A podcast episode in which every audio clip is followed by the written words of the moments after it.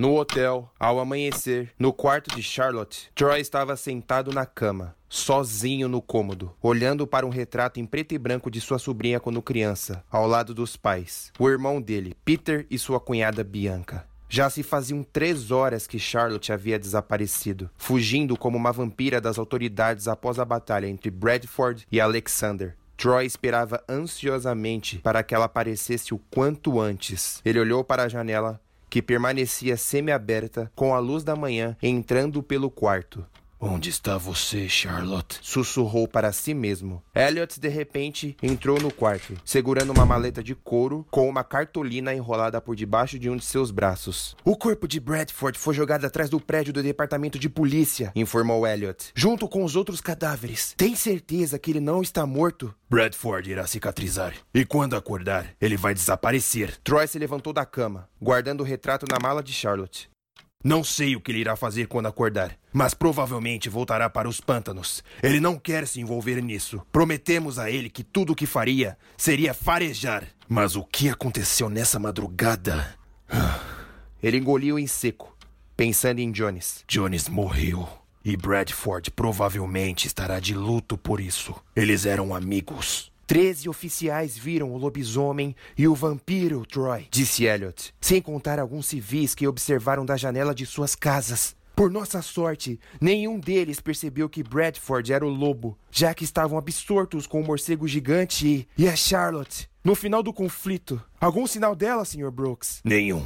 O que você trouxe aí? Elliot colocou a maleta em cima da cama, abrindo-a. Depois, ele desenrolou a cartolina pelo chão, colocando objetos do quarto nas pontas da cartolina para que ela não voltasse a enrolar. Era um mapa desenhado de toda a cidade de Santa Margaret, com alguns rabiscos que eram anotações do próprio Elliot. Dentro da maleta, havia um punhado de papéis com anotações também. Antes de encontrar vocês na praça nessa madrugada, estive em meu escritório fazendo algumas pesquisas. E veja, entregou alguns papéis a Troy com nomes. Esses nomes são das vítimas que morreram aqui em Santa Margaret, somando-se 12 pessoas até agora, contando com os assassinatos que ocorreram enquanto estávamos lá nos pântanos atrás de Bradford. E eu encontrei algo que todas as vítimas têm em comum. Troy analisou os papéis e os históricos das pessoas, entendendo o que Elliot dizia. O que eles têm em comum é o crime, concluiu Troy. Elliot fez que sim com a cabeça. Não importa quais crimes: batedor de carteira, estuprador, assassino, até mesmo bandidos burocratas. Todos esses que provocam alguma distorção na lei são caçados. Elliot andava de um lado para o outro enquanto explicava. Os vampiros estão escolhendo suas vítimas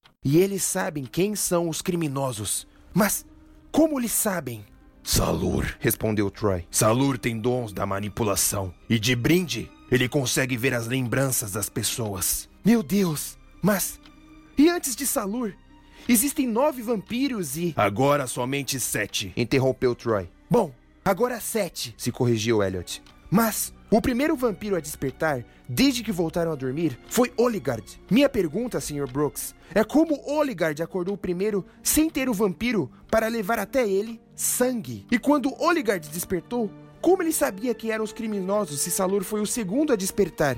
Não havia nenhum vampiro para ler as mentes das pessoas. Quando você foi me procurar no rancho Tomblestone, disse que havia encontrado duas vítimas mortas a facadas, certo? Elliot confirmou com a cabeça. Provavelmente, alguém que sabia que essas duas vítimas eram criminosas as matou e levou pessoalmente até Oligard e informou a ele quem eram os outros criminosos para que pudessem ser assassinadas. Depois que trouxeram Salur de volta, então as coisas ficaram mais fáceis para identificar. Está dizendo que há um cidadão aqui em Santa Margaret que matou duas pessoas em prol dos vampiros? Isso tudo que estamos dizendo pode ser só meras teorias, Sr. Brooks. Talvez esse padrão de vítimas criminosas seja só uma teoria. E seria uma coincidência. Provavelmente estamos certos na parte que algum desgraçado ajudou Oligard a acordar e se fortalecer depois que eu e Charlotte derrotamos ele anos atrás. Troy levou os dedos ao queixo, pensativo. Por que os vampiros só matam criminosos? Depois da morte do coronel Jameson, foi descoberto que ele recebia muita grana nos bares clandestinos e financiados por chefões do crime. Elliot voltou a andar pelo quarto. A garota Ellen que foi encontrada por ele e Benjamin Torian com um braço decepado, era uma assassina prostituta que matava por puro prazer ao seduzir homens, Sr. Brooks. Olhe, todos eles possuem algo. Esses vampiros estão fazendo a limpa na criminalidade. Não confunda isso com bondade, Sr. Princet. É lógico que não. Isso é contra a ordem, contra a lei. Mas é intrigante. Elliot, então, se ajoelhou no chão, observando o mapa com as suas anotações. Foi muito difícil arranjar esse mapa, mas eu consegui com alguns informantes. Veja aqui, Sr. Brooks. Esses pontos que desenhei pelo mapa são os locais onde as 12 vítimas foram encontradas. Em cada anotação de vítimas mortas havia um círculo desenhado com o nome da pessoa. Os corpos estão bem espalhados, alguns em becos, outros em meio à rua. Os vampiros os deixaram bem espalhados. Há algum indício ou anotações do porquê desse comportamento dos vampiros nos diários de Charlotte? Não, respondeu Troy com firmeza. Nenhuma anotação desse tipo. Elliot o observou estreitando os olhos. Como vocês derrotaram o Oligard antes? Troy olhou para ele. Lutamos com garra e força. Foram dias difíceis. Usávamos todo o tipo de equipamento, incluindo cruz, água benta, mas nada era o suficiente. Charlotte teve que parar por um tempo para entender como lidar com Oligard. E foi quando ela entendeu sobre o antídoto de saliva de damas da noite. Esse antídoto. Troy deu uma pausa com o um rosto estranho, como se lembrasse de algo muito ruim. Esse antídoto quase matou Charlotte quando tivemos que atravessar um portal para consegui-lo. Charlotte sabia que esse antídoto a incomodava de certa forma, sentindo enjoos ou até mesmo uma queimação na garganta. Então, ela usou a intuição em um momento em que encontramos Oligard já que aquilo a incomodava, aquilo também podia incomodá-lo. Ela atingiu ele no ombro com uma adaga, banhada com o tal antídoto da Dama da Noite. Ele queimou, prestes a morrer. Mas ela cedeu quando. Troy ficou em silêncio. Quando o quê? perguntou Elliot. Quando Oligard pediu por misericórdia. E mesmo depois de tudo o que Oligard fez com os pais dela e com ela mesma, Charlotte teve compaixão Oligard contou o quanto ele havia sofrido em vida. Troy fechou os punhos. Mas bastava ela atingir ele no peito e acabava com tudo isso. Oligard prometeu a ela que desapareceria e jamais iria voltar. E ela o deixou partir. Salur também estava acordado na época, mas há o ritual de que quando o vampiro mais recente volta a invernar, os anteriores a ele também dormem. Troy fitou o mapa, com raiva nos olhos. E o maldito agora voltou, trazendo Salur, depois Alexander e Jonathan. Ainda há mais cinco vampiros hibernando. Se mais vítimas forem encontradas ao longo do tempo, isso significa que mais vampiros virão. Senhor Brooks, Elliot falou com pesar. Eu não sei aonde está Charlotte agora e imagino que esteja muito preocupado com ela, mas precisamos continuar com nossas buscas. Não temos mais Bradford para nos guiar. Temos que encontrar pistas. Mas nós temos um problema. Troy caminhou até sua maleta e mostrou algo a Elliot que o fez ficar sem ar. Acabou todos os antídotos de saliva de damas da noite. Todos os frascos estavam vazios. Só havia outros antídotos com cores diferentes para outros afins.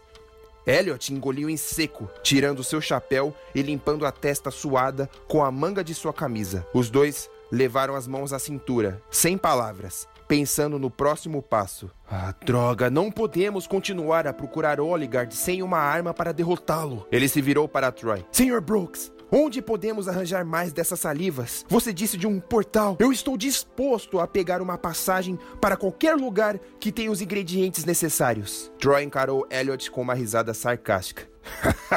Você não entende. Para onde devemos ir para encontrar damas da noite? Não se tem passagem, mas sim culhões. Do que você tá falando? Foi Charlotte quem conseguiu as salivas dessas criaturas. Espera, criaturas? Elliot desabotoou um botão da gola de sua camisa. Criaturas? Damas da noite são criaturas que vivem em uma dimensão paradoxal. Para atravessar o portal, para essa dimensão, precisamos de um item necessário e saber localizar um espaço onde esse paradoxo pode ser aberto com mais facilidade. E, e como a gente vai fazer isso? Eu conheço um sujeito aqui na cidade. que vive na clandestinidade, que talvez possa nos ajudar com o necessário. Troy se aproximou de Elliot. Se Charlotte não aparecer até lá, eu e você teremos que fazer isso sozinhos. Troy estendeu a mão para Elliot, e Elliot hesitou e pensou. Mas então, com a cara na coragem, ele apertou a mão de Troy. There ain't no grave can hold my body down. There ain't no grave can hold my body down. When I hear that trumpet sound, I'm gonna rise right out of the ground. Ain't no grave can hold my body down.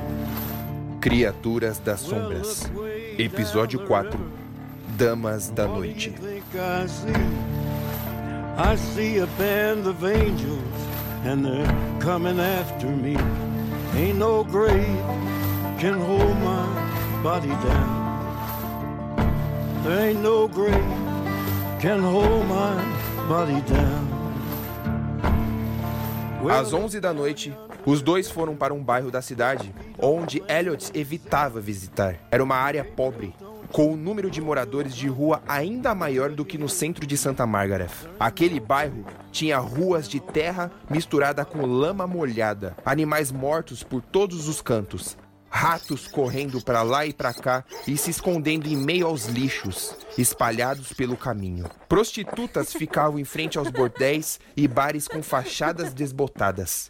As casas eram deploráveis, com as pinturas descascando. Por todos que eles passavam, eles recebiam olhares feios. Elliot seguia Troy, com as mãos fechadas dentro de seu bolso, desejando estar com a mão em seu coldre, próximo ao seu revólver. Mas, para evitar a atenção indesejável, ele se controlou. Logo, os dois viraram em um beco, onde o corredor os obrigava a andar com os ombros espremidos, já que as paredes eram próximas uma da outra. Quanto mais adentravam no beco, mais escuro foi ficando, até Elliot perceber que havia uma porta para um bar clandestino. Antes de entrar, Troy o parou no caminho, em frente à porta. Escuta, evite olhar nos olhos desse povo. Todos aqui têm um passado mórbido. Essa área é para criminosos. E não são criminosos comuns. Os visitantes desse bar são do tipo que salivam por uma carne humana em uma churrasqueira. Elliot respirou mais rápido. Eu. Eu enfrentei o vampiro. Elliot tentou enxergar algo de bom naquela situação, mas com muito medo. Isso. Isso não é nada comparado ao vampiro que controla o fogo. Troy abriu um pequeno sorriso.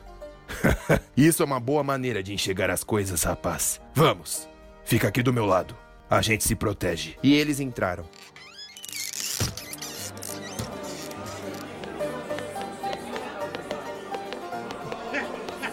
Do lado de dentro, assassinos, estupradores e todas as castas mais sombrias da sociedade estavam bebendo, jogando cartas, sussurrando em ouvido de prostitutas, dançando, vomitando. Até mesmo o pianista tinha cicatrizes por todo o rosto. E nenhum deles se importavam com a entrada de Elliot e Troy.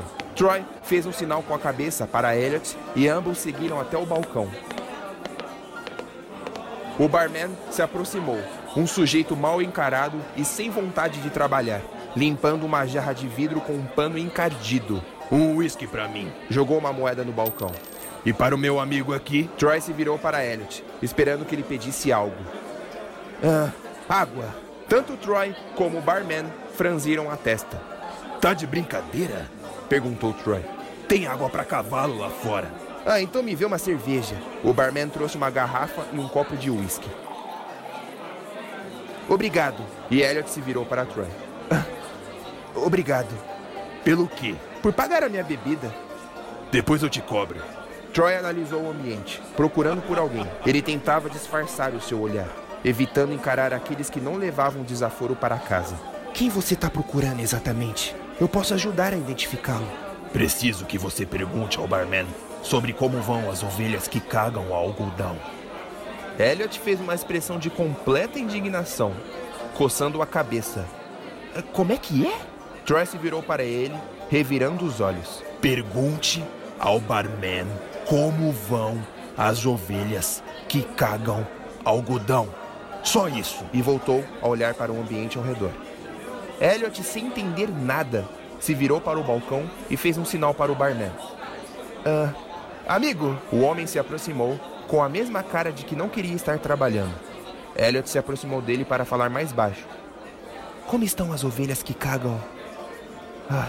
Ele pausou quando percebeu que o rosto do homem fez uma expressão estranha. Como estão as ovelhas que cagam algodão? Elliot pensou que levaria uma bofetada na cabeça, mas o barman abriu um sorriso. Se virou e entrou em uma porta de madeira que ficava logo ao lado dos balcões de bebida. Ele foi por aquela porta, falou Elliot para Troy. Ótimo. Agora a gente espera. E você? Um homem afogado em bebidas alcoólicas pegou no ombro de Elliot. Ele tinha os dentes amarelos, tufos grisalhos na cabeça, um nariz de batata e as bochechas vermelhas. Um tanto gorducho. Você é o cara que pegou a minha mulher, não foi? Elliot percebeu que atrás dele havia mais dois homens bêbados, encarando ele, provavelmente amigos do gorducho. Eu nunca vi o senhor na minha vida. Elliot tentou ser educado. Mas a minha mulher já te viu, afirmou o gorducho. E ele se virou para os amigos. Ele mesmo. Esse bostinho aqui levou minha mulher para o quarto. Um dos caras tirou um canivete do bolso e o outro um soco inglês. Que tal se a gente arrancar o pinto dele fora? Disse o do canivete para Elliot. Oh, oh, oh, oh, oh. Interviu Troy ficando em frente ao Elliot. Aí, amigo, falou com o gorducho. Ele não é quem você tá pensando. Você tá bêbado e não faz ideia do que está acontecendo. E quem é você? O pai dele? Eu sou o cara que vai enfiar esse nariz de berinjela na bunda dos seus amigos. Falou Troy, apontando para os outros dois. E então, o cara do canivete avançou contra ele. Mas Troy tirou a garrafa de cerveja da mão de Elliot e quebrou na cabeça do cara, entortando o pulso dele e fazendo-o apagar com um soco. Depois, ele girou o canivete e jogou contra o sujeito do soco inglês, que também havia avançado. A faca atingiu a coxa esquerda dele. Troy aproveitou e tirou o soco inglês dos dedos dele, colocou em seus dedos e acertou o punho no meio do rosto dele. E então, o gorducho bêbado ficou ali, parado, sem reação, olhando para os seus amigos no chão.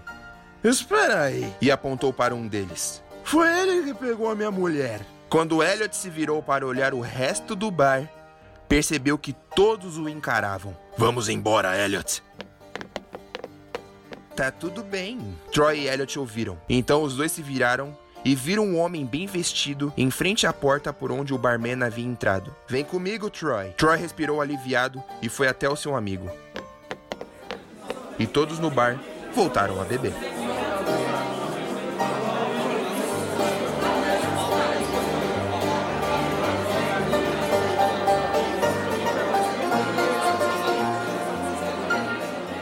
Em uma salinha no fundo do bar, eles foram guiados até entrar em um grande escritório.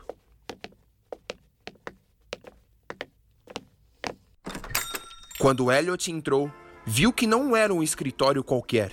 Tinha um espaço formidável, com pouca iluminação, havia milhares de vidros com cérebros, fetos e outras coisas mergulhadas em líquidos vermelhos, verdes e amarelos. No teto havia um corpo completo, formado de ossos de um morcego gigante. Um punhado de livros, lado a lado, em cima de um balcão, viravam as páginas sozinhos. Em uma gaiola, morcegos albinos dormiam de cabeça para baixo. Dois grandes aquários abrigavam duas cobras em cada enroladas uma sobre a outra, com ratos para alimentá-las. No centro do escritório havia o tronco de uma árvore que atravessava o telhado até o lado de fora, e nela havia corujas de espécies suindara, acompanhando-os com suas cabeças enquanto eles andavam até a mesa do homem. Nos sofás, ao lado da mesa principal, três mulheres estavam fumando um narguilé, e Elliot reparou que a perna de todas elas eram de bode. Elliot levou a mão à testa preocupado se havia bebido demais.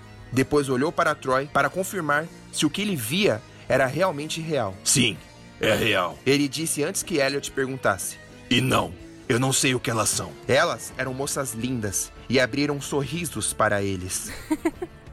Comportem-se, meninas, disse um amigo de Troy, dando a volta na mesa e se sentando em uma cadeira formada por crânios. Elliot viu que o amigo de Troy se vestia de forma diferente, com um único e longo traje preto que descia até os seus tornozelos com desenhos de gárgulas, sereias e outras criaturas bordadas em prata. Seus cabelos negros tinham um penteado de gel para trás, e ele tinha um cavanhaque fino que contornava com linhas perfeitas ao redor de sua boca, e seus olhos tinham as íris de cores laranjas que realçavam em seu rosto. Como vai, Troy? perguntou ele, apontando para as cadeiras do outro lado da mesa. Sentem-se. Fique à vontade. Para a sorte de Elliot e Troy, aquelas cadeiras eram normais. Não se incomodem com elas, continuou ele, apontando para as mulheres. Elas não mordem, a não ser que você peça. Piscou para Elliot com um meio sorriso. Como vai, Wade? Perguntou Troy, um tanto incomodado. Vou muito bem. Quem é esse seu amigo? Eu sou Elliot Princett. Sou amigo do Troy. Ah, sim. E ele olhou de forma bem lenta para Troy. Cadê a Charlotte? Está ocupada com outra tarefa. Do tipo que se luta contra vampiros e salva lobisomens? Perguntou sorrindo. É, eu fiquei sabendo o que aconteceu na noite passada. Achei que estivesse no oeste. Por minha sorte, você estava aqui para salvar a minha pele naquele recinto que vocês chamam de bar. Wade levou os dedos ao queixo. É, uhum. Eu estive no oeste, sim. Fiquei lá por o quê? Uns quatro meses? Eu ajudei um sujeito como ele se chamava mesmo? As pessoas chamavam ele de. Ah! John Rápido no Gatilho. Ele não gosta desse apelido. E o Wade cruzou as pernas. John Rápido no Gatilho. O sujeito procurado em diversos estados. Um criminoso? Sei lá. Ele parecia um bom sujeito. Não era um cara qualquer.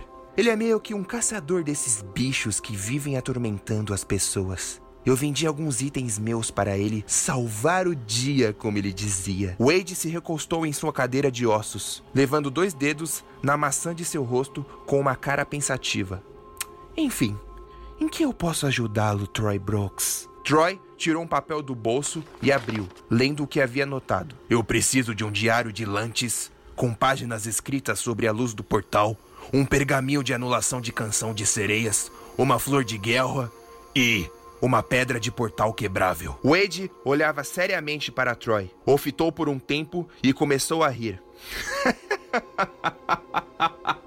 Elliot não entendia qual era a graça, e Troy olhava para Wade como se quisesse ir embora logo. E o que você pretende fazer com todas essas relíquias? Wade questionou, limpando as lágrimas de um de seus olhos após sua gargalhada. Troy se ergueu para a frente, pondo as mãos em cima da mesa e disse: Eu vou procurar por Irishmirama. A expressão de Wade mudou subitamente, observando Troy como se ele fosse maluco.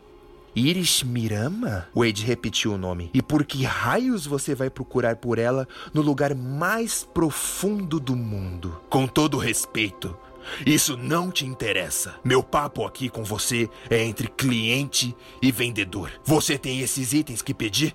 Ah, se você quer morrer, eu tenho.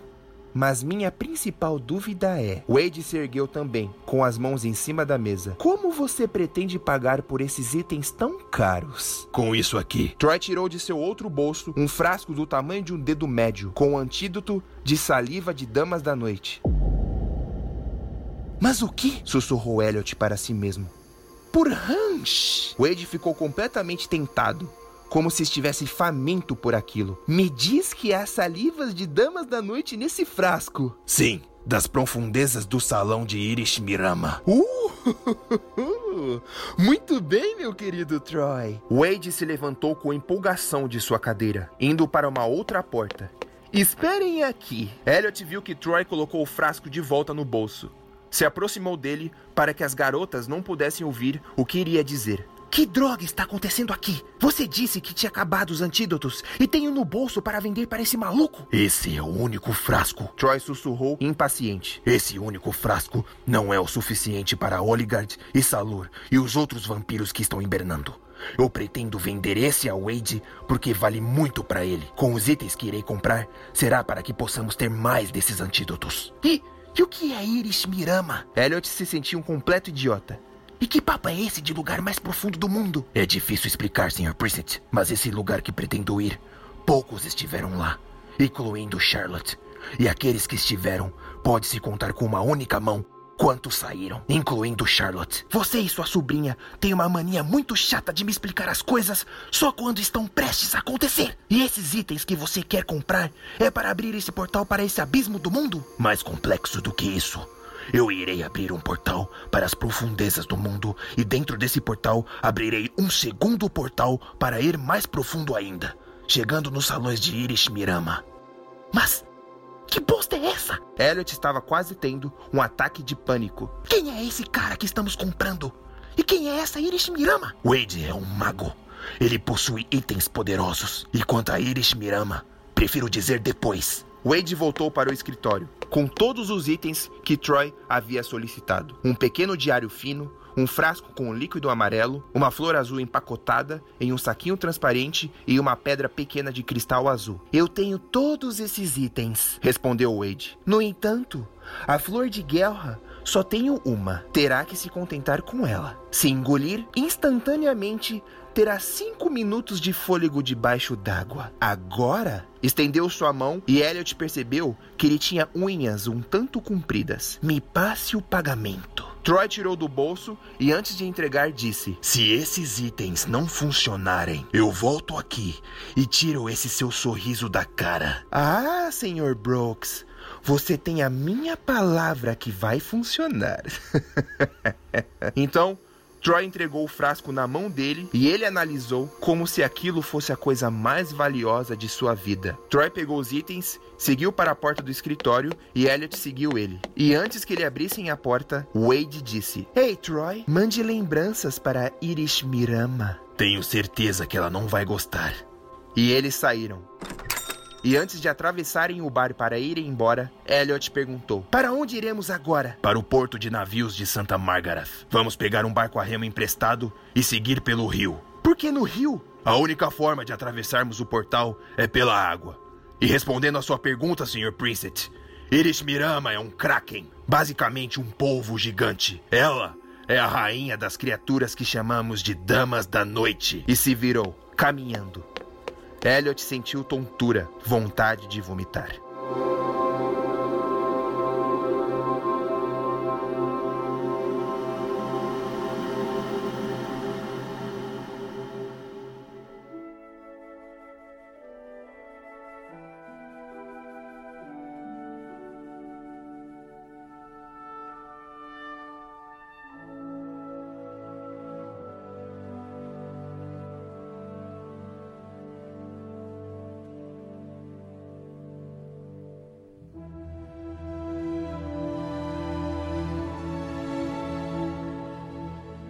Poucos minutos depois, eles estavam no porto e Troy pagou para um sujeito qualquer para o aluguel de um barquinho a remo. Elliot ficou na ponta do cais, olhando para o rio, que naquela hora da noite era impossível de enxergar algo. Era assustador ver aquela imensidão de água nas trevas. Enquanto Elliot olhava, ele disse para si mesmo: Eu devo estar completamente maluco. Sou só um investigador e agora estou lidando com monstros dimensionais. Vou pedir um aumento em meus casos. Muito bem, rapaz. Disse Troy, se aproximando com um remo de madeira apoiada nas costas. Já paguei o rapaz. Tenho que devolver o barco até o amanhecer. Charlotte, pelo visto, não vai aparecer agora. Para onde acha que ela foi? Troy olhou para trás, em direção à cidade depois do porto. Se ela não apareceu, é porque ela está lidando com algo muito importante. Ela pode se cuidar muito melhor do que eu e você juntos. Mas chega a ser estranho, não acha? Desde que Charlotte reapareceu como vampira em minha vida, isso passa longe de ser estranho. Falou enquanto entrava no barco. Agora caia fora daqui, Sr. Princet. O quê? Cair fora? Do que você está falando? Tenho muito o que fazer. Vou remar naquela direção, no meio de toda essa escuridão. Troy acendeu um lampião dentro do barco. E você? Bom, Vai para casa e descanse. Ou se preferir, procure por Charlotte se quiser. De jeito nenhum, Sr. Brooks. Eu vou com você. Eu vou ajudar. Escuta, rapaz. Você ouviu o que eu te falei antes? Poucos voltaram dos salões profundos. Essa viagem tem chances muito grandes de ser uma jornada sem volta. Não vou te pôr nessa. Elliot sacou seu revólver e apontou. Eu tô falando que não vou te levar pela sua segurança e você aponta seu revólver em mim? Troy ergueu uma sobrancelha. Se eu soubesse que você ia fazer isso, eu teria te convidado faz tempo então. Elliot virou a arma, apontando para o barco. Eu vou com você. Se insistir no contrário, eu atiro nesse barco e ele afunda, ameaçou Elliot. E você não vai poder remar. Troy demonstrou com sua expressão gostar da atitude dele. Bom, nesse caso, se está disposto, então provavelmente vai encontrar uma morte longa e dolorosa. não iremos morrer. E se caso não morrermos, está disposto a viver o resto de sua vida atormentado e com noites mal dormidas pelo que está prestes a ver? Eu já sou um homem atormentado, Sr. Brooks. Mas, se conseguirmos derrotar Oligard e Salur, ficarei satisfeito em saber que fui o responsável por salvar Santa Margaret. Muito bem, seu engomadinho de merda. Falou com um sorriso. Comece a remar.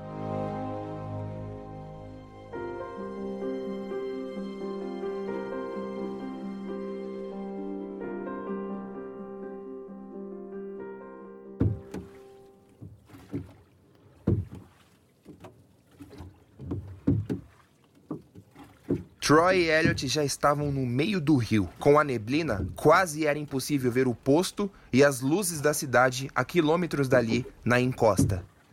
Elliot continuava a remar, com as mangas para cima e dois botões de sua camisa abertos. Ele suava. Troy lia o diário que havia comprado do mago. Ele lia em silêncio, movendo os lábios em total concentração. No que esse diário vai nos ajudar? Ele serve para o ritual de abertura para o primeiro portal. Respondeu, sem erguer os olhos das páginas. Eu só preciso pronunciar as palavras de forma correta. E quando ouvirmos os sons de respostas e um ponto desse rio brilhar, vamos encontrar o portal. Elliot continuou remando. Remou. Remou e remou. 40 minutos depois, com os braços completamente doloridos, Troy fez um sinal para que ele parasse. Elliot tirou os remos da água e eles ficaram ali, parados. Kiti planoium, observum portalis. Pronunciou Troy. Kni planoium, observum portalis. Kiti planoium, observum portalis. Troy continuou falando. Observum Fechou o diário bem devagar, apertando os olhos com força. observum Portalis. Kiti planoium, observum portalis. Kiti planoium, observum portalis.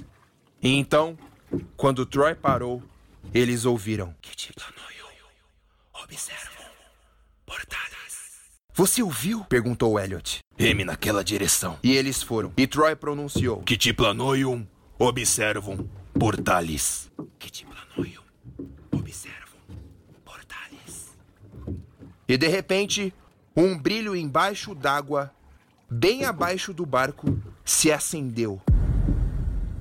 Era uma luz azul, mas eles não podiam ver de onde vinha. Que luz é essa? Elliot puxou os remos para fora da água novamente. Troy fez um sinal de silêncio para Elliot e continuou.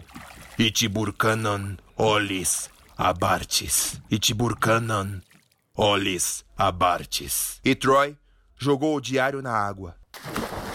O livro afundou em direção à luz. Itiburcanan olis abartis. Itiburcanan olis abartis. Está dando certo. Falou ele, tirando de seu bolso o frasco com líquido amarelo que havia comprado de Wade. Abriu e bebeu até a metade, estendendo o resto para Elliot. Beba isso. Vai anular os encantos que as sereias jogam contra nós. Sereias? Beba logo, Elliot. E ele bebeu o resto. Tinha um gosto semelhante a suco natural de laranja, mas era quente. Agora, rapaz, preste muita atenção no que vou lhe dizer. Feche os olhos e não os abra em hipótese alguma até eu falar para abri-los. E quando Troy fechou seus olhos, Elliot fez o mesmo, sem questionar. E ele sentiu que o barco balançava cada vez mais forte. Começou a tremer, sentiu seu corpo pesar, sentiu formigamentos nos dedos das mãos e dos pés. E por um breve momento, ele quis vomitar. E de repente,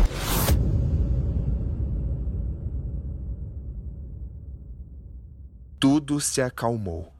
Elliot queria muito abrir os olhos, mas apertava com muita força as suas pálpebras. Apertava com suas mãos os cabos dos remos. Elliot, Sussurrou Troy. pode abrir os olhos. E ao abrir, eles estavam ainda dentro do barco, em águas cristalinas e iluminadas com um tom azul forte. Era uma caverna, com um corredor comprido de pedras.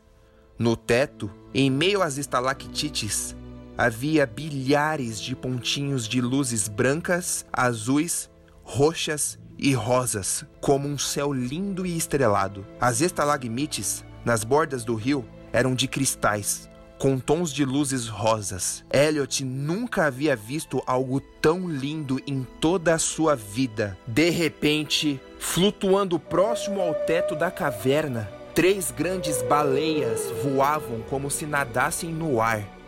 Pareciam fantasmas que brilhavam.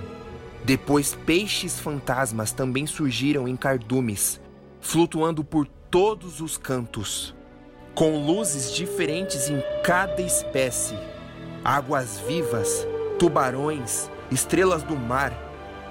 Apesar de maravilhoso, Elliot tremia de medo e emoção, querendo chorar. Sua cabeça tentava compreender tudo aquilo.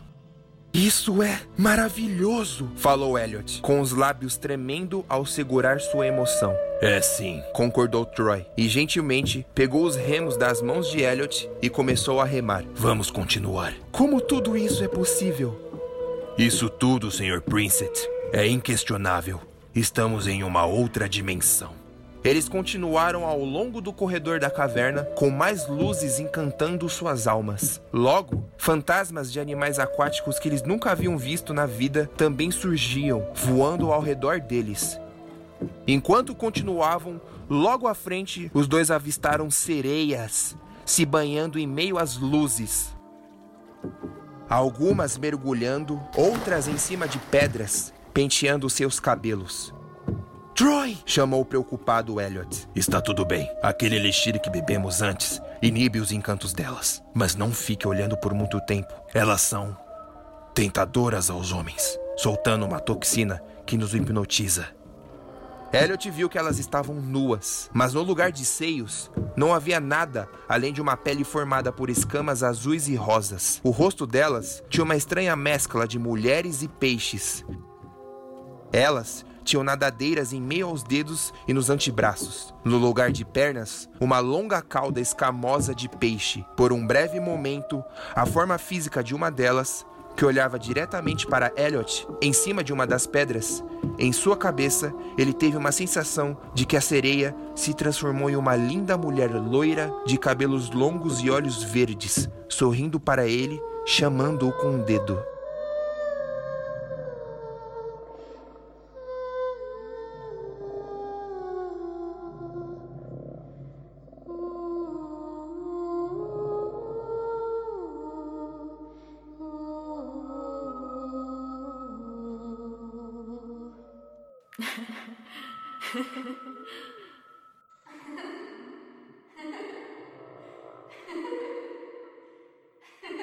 Elliot! Troy o chamou e ele se assustou. Eu disse para não olhar por muito tempo.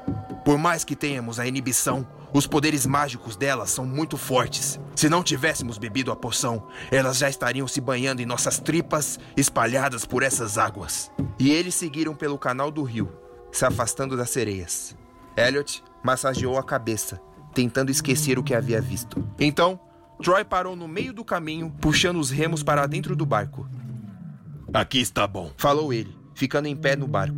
Então, entregou para Elliot a pedra de cristal que havia comprado de Wade. Elliot estendeu a mão para pegar. Essa pedra é a nossa chave para fora daqui. É a chave para retornarmos para o nosso mundo. Basta jogar ele no chão do barco que ele irá quebrar e você retornará. Nós, você quer dizer. Troy checou em seu bolso da camisa se a flor de guerra ainda estava lá, lacrada no pacotinho. Como eu disse, talvez essa viagem não tenha volta para mim. Tudo irá depender de como Iris Mirama irá me receber em seu salão abismal. Se ela quiser me devorar, ela irá. Troy começou a tirar o casaco e estender as mangas de sua camisa, como se fosse mergulhar. Eu só preciso convencê-la a me dar uma quantia o suficiente de saliva de suas criadas. Espera! Eu posso ir contigo. Dessa vez não. Troy foi mais firme. Se eu não voltar em uma hora, você quebra essa pedra no chão desse barco e você estará de volta, a salvo. Se eu não voltar, avise a Charlotte que eu a amo. Você vai voltar. Porque se não voltar, não teremos antídotos para matar Oligar de Salur. E estaremos perdidos. Então, Troy, faça isso pela sua sobrinha. E tenha certeza de que irá voltar. Muito bem, garoto. Farei o meu possível. Agora, o que você pretende fazer? Antes que pudesse responder, Troy pulou na água. Mas o que, que é isso? Para que eu possa ir para o próximo portal, no salão de Irish Mirama, eu preciso mergulhar o mais fundo possível nessa água. Então, há grandes chances de eu morrer antes mesmo de chegar até ela. Estarei esperando aqui, meu amigo, falou Elliot, do barco. Boa sorte, Troy. Até logo, rapaz. E Troy mergulhou, desaparecendo. Elliot ficou ali, sentado, em meio àquelas luzes e animais aquáticos que voavam, iluminando toda a caverna. Ele tirou seu relógio do bolso para checar o tempo e viu que o ponteiro ia ao contrário. O tempo retrocede aqui? Questionou Elliot para si mesmo.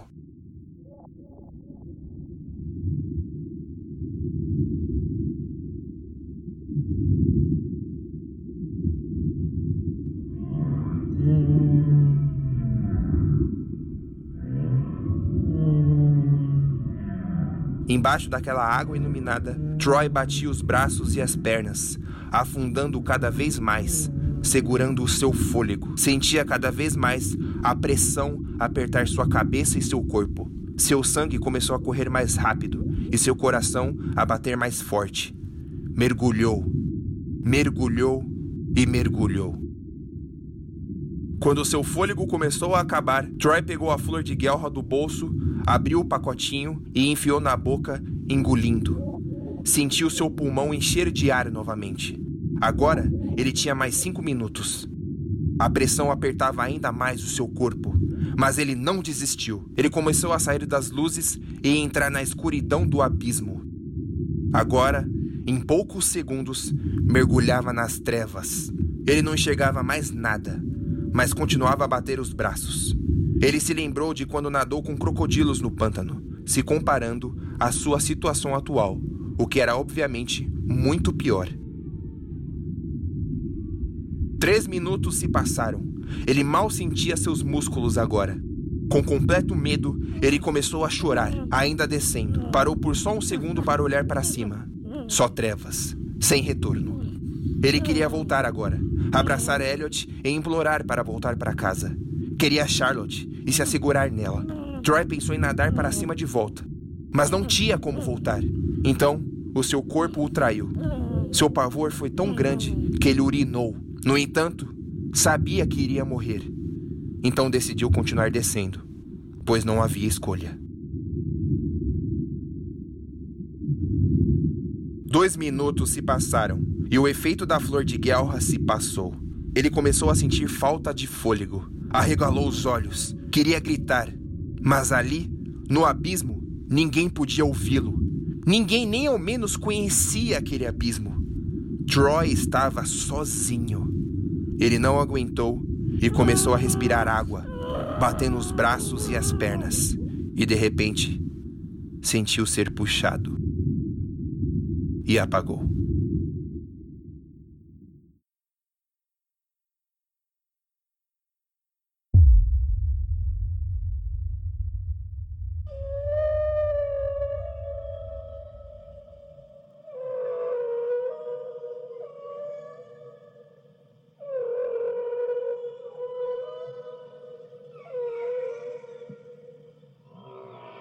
Troy abriu os olhos, tossiu e cuspiu toda a água.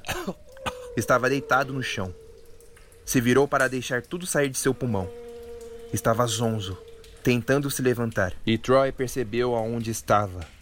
Dentro de uma gigantesca bolha que o abrigava como uma redoma, protegendo-o do mar esverdeado que se estendia para fora da redoma. E ao seu redor havia colunas grandiosas de pedra com diversas escritas e desenhos primitivos e tribalistas. Pedras caídas por todos os lados.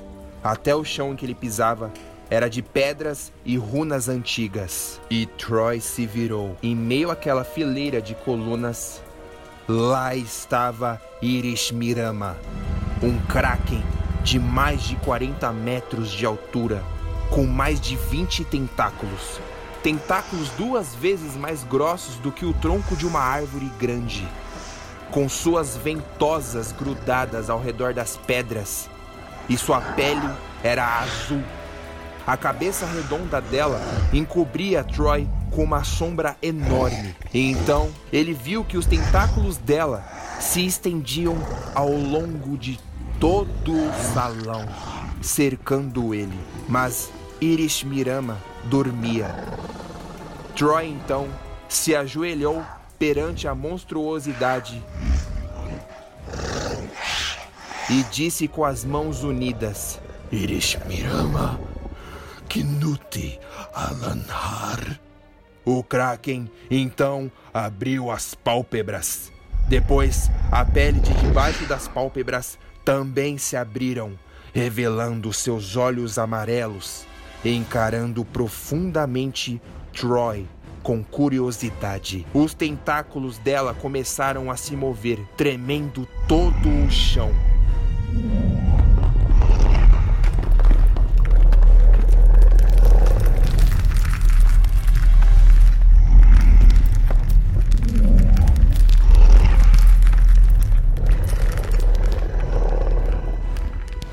Alguns se desenrolando e outros se enrolando em colunas. A criatura se moveu um pouco, demonstrando agora estar acordada.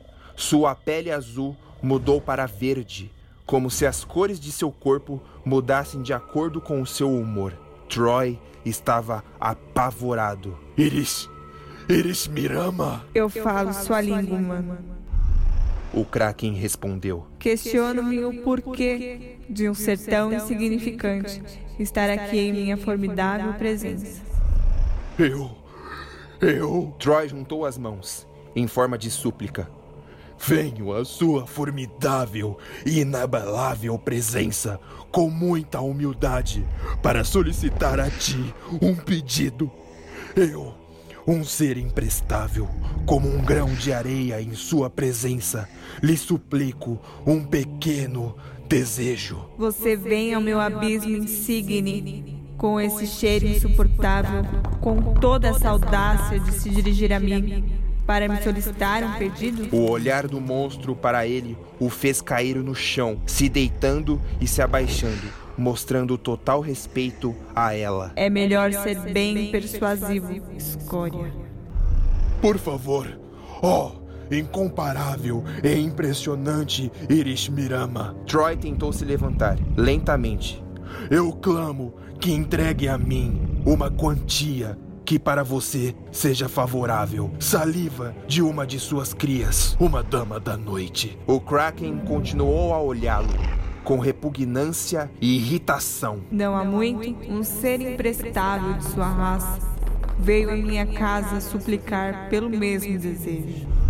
A pele de Iris Mirama mudou do verde para o vermelho. Vejo na fundura de sua alma que tem algum parentesco com esse outro ser. Sim. Oh, incrível controladora das profundezas do mar. Ela era Charlotte, minha sobrinha. Ah, sim. A mestiça, a pobre criatura desconstruída por sua própria raça. Por que eu interesse em obter a saliva de uma de minhas belas filhas? Troy pôde ver por um vislumbre a enorme boca dela se movendo enquanto falava, revelando inúmeros dentes enfileirados do tamanho das colunas de pedras do salão, salivando, formando uma poça d'água no chão. E então, seu tentáculo voltou no lugar, ocultando sua boca. Oh, fabulosa Iris Mirama!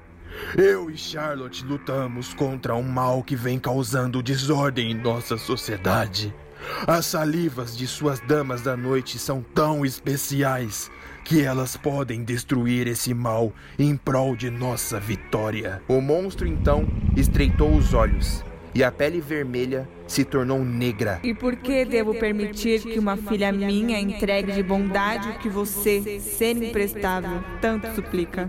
Por que vir à fundura de minha casa para envolver-me em coisas tão desinteressantes aos seres dos cosmos? Seres como eu, que possuem tarefas egrégias comparável à existência da humanidade em um planeta tão esquecido no pequeno universo. Troy sabia que Iris Mirama era muito mais do que aquela criatura em forma de um ser aquático. Sabia que Iris Mirama vivia em um cosmo além da compreensão humana. Por isso, se sentia tão fraco em sua presença. Ela não precisaria nem ao menos se dar o trabalho de esmagá-lo com seus tentáculos. Bastava um único olhar a ele para dizimá-lo da existência, mas ela ainda permitia que ele vivesse por alguma razão. Troy não sabia mais como agir. Queria saber como Charlotte havia conseguido convencê-la, mas estava completamente perdido naquela hora. E ele se ajoelhou mais uma vez. Ignico Lurivas, ele respondeu. Sua fala perante a minha língua é grotesca, ser pequeno. A laringe de sua raça é incapaz de pronunciar palavras tão grandiosas. Troy começou a chorar, pois sentia em seu corpo algo que ele nunca havia sentido, uma emoção que nenhum ser humano poderia definir, mas a comparação mais próxima era a dor. Eu te imploro. Eu lhe imploro. A pele da criatura deixou de ser negra para voltar ao azul. E então, ela ergueu um de seus tentáculos E Troy viu por outro vislumbre um grupo enorme de criaturas que se assemelhavam a pequenas lulas, amontoadas umas sobre as outras, branquinhas como filhotes, protegidas abaixo das ventosas de sua rainha e mãe. E apenas uma dessas criaturas saiu de debaixo dela, indo em direção a Troy.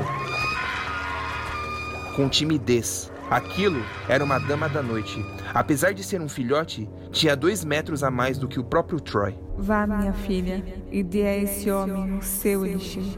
O Kraken abaixou seu tentáculo, escondendo as suas outras filhas que lá estavam. De repente, em frente a Troy, a Dama da Noite envolveu seus tentáculos brancos ao redor dele. Fique parado, humano. Se machucá-la, não quererá nem saber o que lhe acontecerá. Troy permaneceu imóvel, com medo de Iris Mirama. E o filhote de Iris Mirama entregou a ele um cristal endurecido e transparente, sólido ao redor, líquido por dentro, onde havia o necessário para a criação do antídoto de Damas da Noite. A Dama da Noite então flutuou de volta para o tentáculo de sua mãe e Iris Mirama permitiu que ela se escondesse com as outras irmãs. Troy caiu de joelhos, erguendo o cristal perante o Kraken. Obrigado. Jamais poderei retribuir, grandiosa rainha. Você retribuirá, ser imprestável. Pois quando o seu fim chegar, que para mim será logo, cobrarei algo após sua morte. O Kraken então começou a fechar os olhos para voltar a dormir. E Troy começou a ser puxado para trás, para longe dela, até que.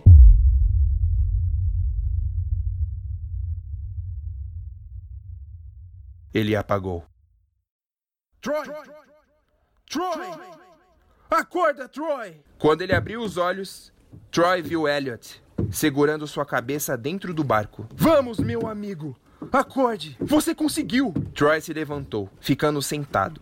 Olhou ao redor e viu que estava no rio de Santa Margaret, a alguma distância do porto. O que aconteceu? Eu fiquei te esperando. Quando você mergulhou, em menos de um minuto você estava de volta, boiando naquela água iluminada. Eu pulei na água e te coloquei no barco. E fiz o que me pediu. Joguei a pedra no chão e fomos teletransportados de volta para cá. Elliot percebeu pela expressão de Troy que ele estava perdido e triste. Troy, o que aconteceu lá? Eu. Eu vivi um pesadelo. Troy respondeu, olhando para sua mão, que segurava com firmeza o cristal formado pela saliva da Dama da Noite confirmando que não era só um pesadelo. Paguei um preço caro para estar na presença daquele monstro. Minha mente jamais será a mesma.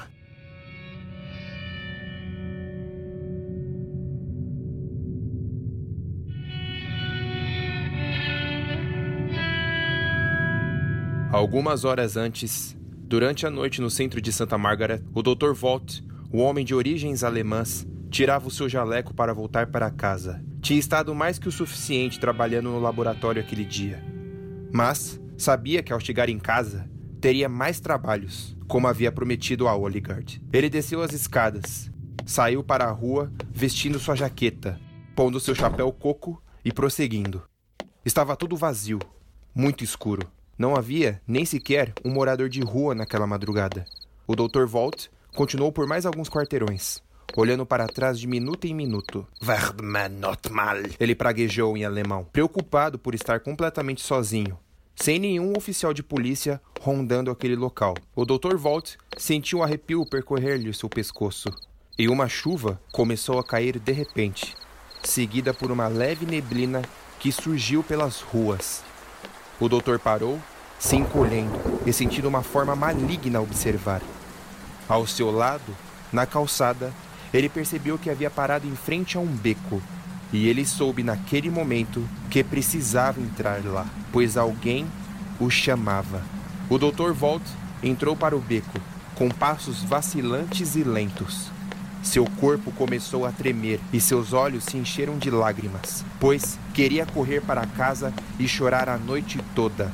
Quando ele virou a primeira esquina do beco, em um local iluminado por um único lampião, ele viu um homem de costas, vestido com um sobretudo negro, uma cartola na cabeça e os braços para trás, revelando todos os anéis em seus dedos. Ele era alto e esbelto, com um porte elegante. O doutor então se ajoelhou, com um medo profundo atingir sua sanidade. Oligarde? Falou ele, em profundo respeito. Oligard se virou para ele lentamente. O doutor podia só ver metade de seu rosto, já que a outra metade estava oculta nas sombras. Oligard tinha uma bela face, com expressões longilíneas e lisas. Doutor Volt. Oligard falou. Escute, Oligard. O doutor se levantou, ainda curvado para ele. Eu. Eu estou fazendo o melhor que posso com o rapaz, mas ainda não houve nenhum sucesso. Eu dei a você um mês. Oligard parecia impaciente e decepcionado. Mas o rapaz perdeu a noção da consciência. Ele age como um animal, diferente da garota Charlotte. Você realizou os mesmos procedimentos? O vampiro ajeitou alguns anéis de seus dedos, um tanto desconfortável, e o doutor sabia que aquilo era uma expressão de irritação de Oligard. Já, os mesmos procedimentos. No entanto, como eu havia lhe dito antes, Menher, o sangue de Charlotte havia se unido ao procedimento da experiência. Ela pode controlar o vampirismo, mas as outras cobaias não são iguais a ela. Eles perdem a memória e agem como animais carnívoros. Se não consegue tornar um homem comum em um vampiro decente, por que preciso de você então? O doutor sentiu um aperto do peito e vontade de desmaiar. Pelo olhar de Oligard, o doutor soube que o vampiro ouvia seus batimentos cardíacos se acelerando cada vez mais. Escute, Oligard. Eu lhe suplico, me dê mais um tempo. Assim como tive êxito com Charlotte, eu posso tornar outro homem e o vampiro como ela. Você falhou 18 vezes. Oligard arregalou os olhos. O que o doutor mais temia nele é que se transformasse em um monstro, mas Oligard permaneceu em seu estado comum. Das 19 vezes que obteve cobaias para seu experimento, somente um foi capaz de realizar o resultado esperado. Eu soube que Charlotte está na cidade. Se me torcer ela, posso colher o sangue dela e continuar com minha pesquisa de onde parei. Oligard ficou calado, imóvel, sem mover um músculo. Ao lado dele, outro vampiro caiu, se posicionando de forma mortal. O Dr. Volt viu que era Salur. Salur parecia ferido, com um braço e uma perna negra como carvão. Metade de seu rosto destruído também, com manchas enegrecidas e sem um olho. Escute, Oligard. Se me torcer Charlotte, eu posso usar o sangue dela nos outros cobaias e eles serão como ela. O doutor tinha orgulho de seu experimento em Charlotte, uma mulher que podia se tornar uma vampira quando quisesse, assim como os nove vampiros puros faziam. Os outros 18, quando transformados, tinham comportamentos agressivos e não voltavam em sua forma humana, sendo incontroláveis. Falhas do doutor. Oligard deu um passo em direção ao doutor, e ele se encolheu ainda mais. Continue com suas pesquisas, doutor. Falou Oligard entre dentes. Trarei Charlotte, mas não pare por nada com os experimentos. Ou permitirei que Salor entre na sua mente mais profunda e o deixe salivar como um retardado. O doutor começou a chorar, fechando os olhos e se abaixando até o chão, como uma reverência. Quando ele ergueu a cabeça de novo, os dois não estavam mais lá. O doutor chegou em sua casa. Pôs seu casaco no cabide ao lado da porta, junto com seu chapéu, e caminhou pela sala, com o corpo encharcado. Foi até a porta de seu porão e a destrancou. Ele desceu com o lampião nas mãos. Lá embaixo estava todos os seus equipamentos de laboratórios ilegais: maquinários, fórceps, seringas e outros itens cortantes. Dr. Volt foi até um amontoado de panos e tirou-os de cima. Então, os três vampiros que haviam lá, cada um dentro de uma grade separada lado a lado, começaram a se debater quando viram ele. O doutor recuou alguns passos, se assustando.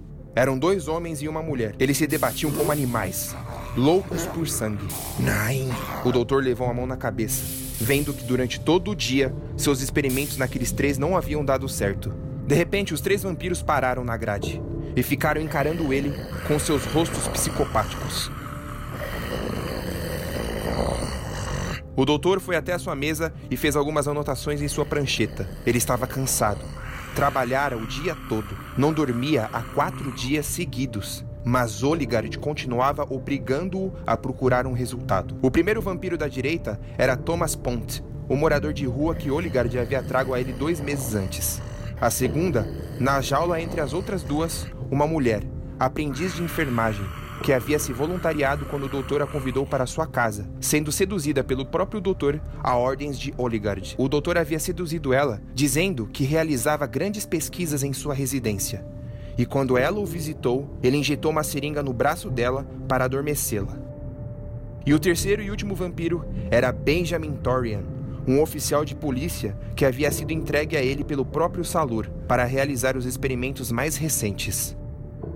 De acordo com Oligard, aqueles três, assim como as outras cobaias, eram pessoas boas que viveram as injustiças da vida, que precisavam dos experimentos para se tornarem superiores à sociedade. Oh, mais uma falha minha. O doutor sussurrava para si mesmo. Eu preciso de Charlotte para que minhas pesquisas avancem. Então, os vampiros da jaula começaram a rosnar, como se pressentissem algo. O doutor olhou para eles três, e eles observavam um canto específico do porão. E quando o doutor se virou para ver também o que era, não havia nada. Caminhou até um punhado de toalhas que cobriam alguns maquinários e ergueu seu lampião para iluminar o local. Não havia nada. E quando ele se virou, uma mulher pegou no pescoço dele com uma força além do normal. O doutor ficou sem ar e completamente apavorado. Os dedos dela apertavam ainda mais sua garganta, sufocando-o até nenhum ar poder passar. Doutor Volt! Disse ela. Charlotte estava em sua aparência normal, mas ela tinha alguns tiques no rosto, como se quisesse se transformar. Char Charlotte! Charlotte, espere! O doutor disse, com o rosto roxo. Eu te segui o dia todo. E agora vai me dizer onde está Oligard?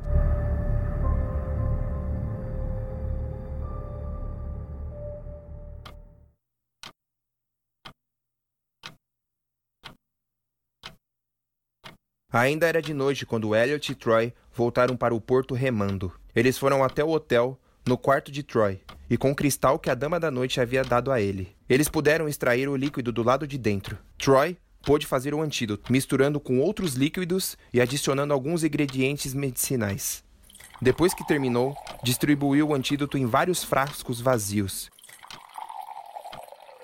e os fechou em sua maleta de couro.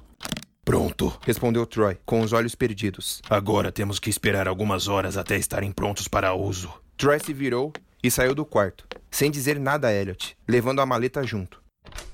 E Elliot o seguiu. Senhor Brooks! chamou ele enquanto desciam para a recepção. Senhor Brooks! Troy parou e se virou para ele, com uma expressão triste e sem vida. Você me pagou uma cerveja esta noite. Permita-me lhe pagar um café. Faltam alguns minutos para amanhecer e. Bem, conheço um ótimo lugar para conversarmos. Preciso encontrar minha sobrinha, Sr. Princet. Garanto que ela nos achará, caso precise de nós. Então, Troy assentiu e eles foram.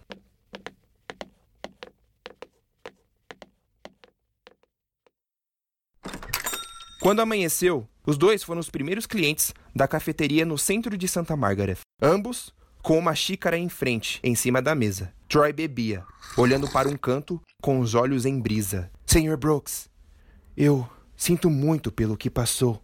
Eu. Eu aposto que tudo isso irá valer a pena no final.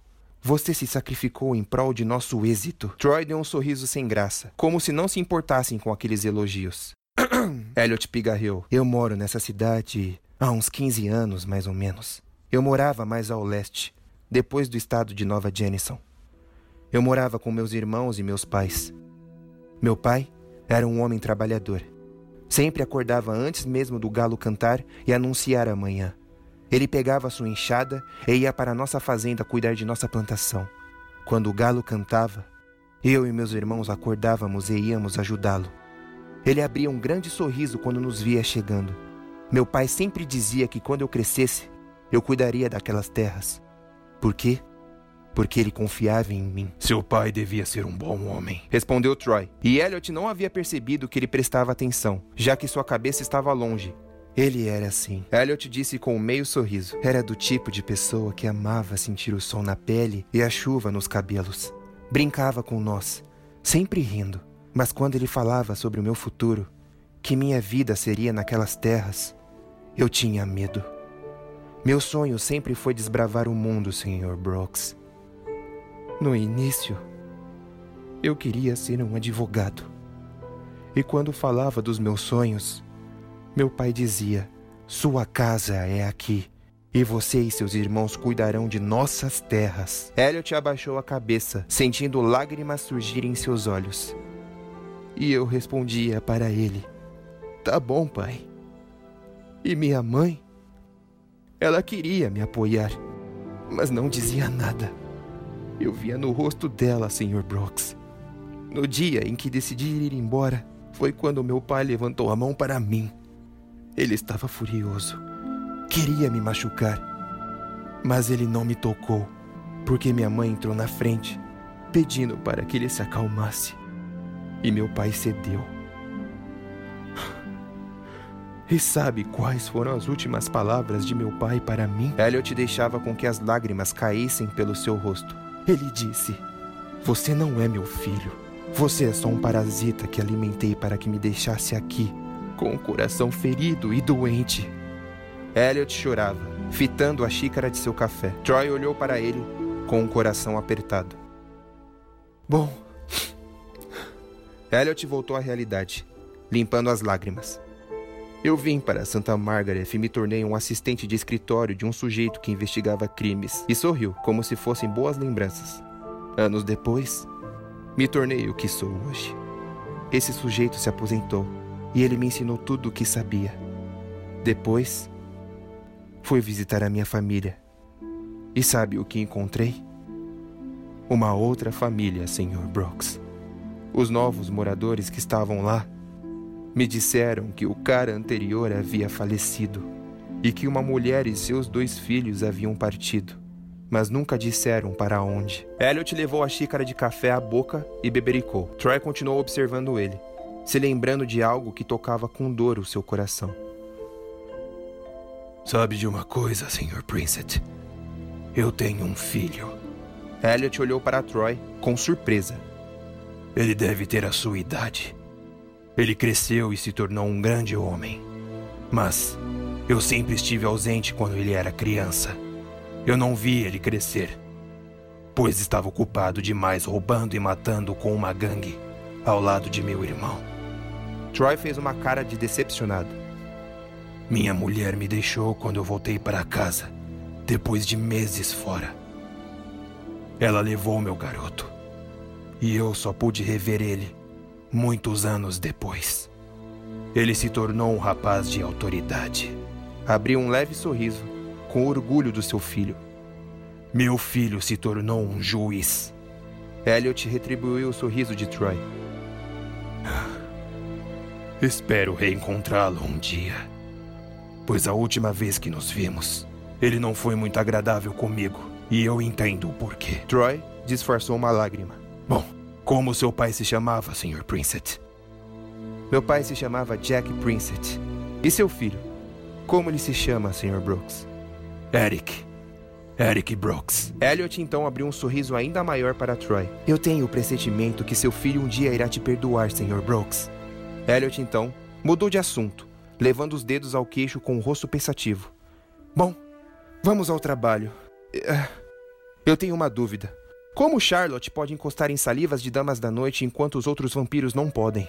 Ah, nossa teoria é que Charlotte não é uma vampira pura, mas sim criada de laboratório. Por isso, ela só sente o incômodo do antídoto. Mas Charlotte pode ser morta com um tiro ou uma facada qualquer. No final, ela ainda é uma humana, apesar de completamente mais forte e ter sentidos muito mais aguçados. Isso chega a ser estranho e espetacular ao mesmo tempo. Imagino que ela tenha sofrido muito e. Bom, nossa teoria diz que os vampiros só matam pessoas ruins.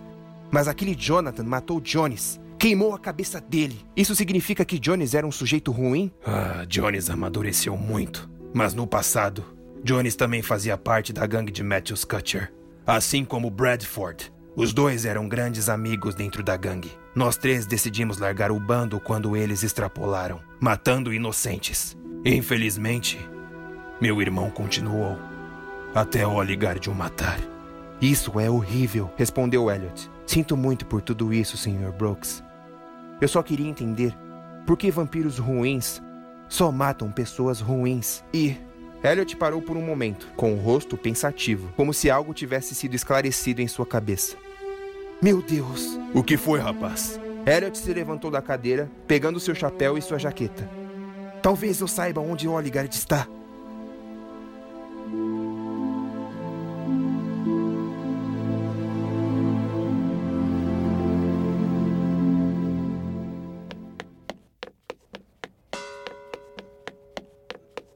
Troy seguiu Elliot até um prédio ao noroeste de Santa Margaret. Eles entraram juntos. Foram até o segundo andar e Troy percebeu que estava em um local onde ele não esteve desde que chegou na cidade no escritório de Elliot Princett. Era um lugar bem arrumado, com gavetas e balcões, canetas alinhadas, quadros de paisagens, livros e documentos espalhados organizadamente. Elliot se sentou em sua cadeira, tirou de uma gaveta a cartolina com o mapa da cidade, com os rabiscos dele, e abriu sobre a mesa. Veja! apontou para os círculos espalhados no mapa, que indicavam as vítimas mortas, cada um com seu nome ao lado indicando. Três vítimas para cada vampiro. Quatro vampiros acordaram, gerando doze mortes até agora. Sr. Brooks, me dê aquele papel que você me mostrou antes, com aquele símbolo pontilhado, onde estava escrito com aquelas letras estranhas que só a Charlotte consegue ler. Troy pôs sua maleta no chão, abriu e entregou o papel. O símbolo tinha várias linhas que se pontilhavam, com um círculo do tamanho da ponta de um dedo no meio, e reparou algo que se assemelhava entre o mapa e o símbolo. Charlotte diz que o que está escrito embaixo desse símbolo é. Ressurreição aos nove, interrompeu Elliot, demonstrando se lembrar. Eu sei. Vem até aqui, Sr. Brooks. Troy desviou-se da mesa e ficou do lado dele. E então, Elliot começou a pontilhar com uma caneta os círculos no mapa uma com as outras, até formar a metade daquele símbolo do papel. Meu Deus! Troy compreendeu. O símbolo tem 27 pontos que se interligam, sem contar o círculo do meio. Exato! 27 vítimas. Três mortes para cada um vampiro. Nove vampiros 27 mortes. 27 mortes, ressurreição aos nove. No mapa, o símbolo ainda está incompleto, porque somente 12 pessoas foram mortas. Ainda faltam 15 mortes para se completar o ritual dos nove. E quanto a este círculo no meio? perguntou Troy. É no centro da cidade. É onde estão os nove caixões. Eles estão no esgoto. Fica abaixo da rua Tempfit. São 27 corpos posicionados ao redor desse ponto central para que o ritual de ressurreição dê certo, Sr. Brooks. É isso! O símbolo é um mapa! Um mapa onde se localiza os 27 corpos que se interligam. Troy fitou Elliot, abismado e empolgado. Você os encontrou, Sr. Princet! Isso! Você os encontrou!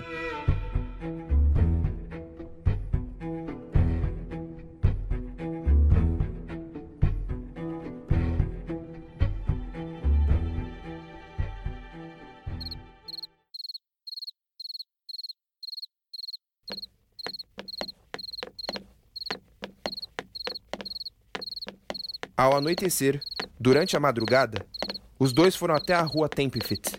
Não havia ninguém nas ruas, exceto por alguns oficiais que haviam acabado de rondar aquele local.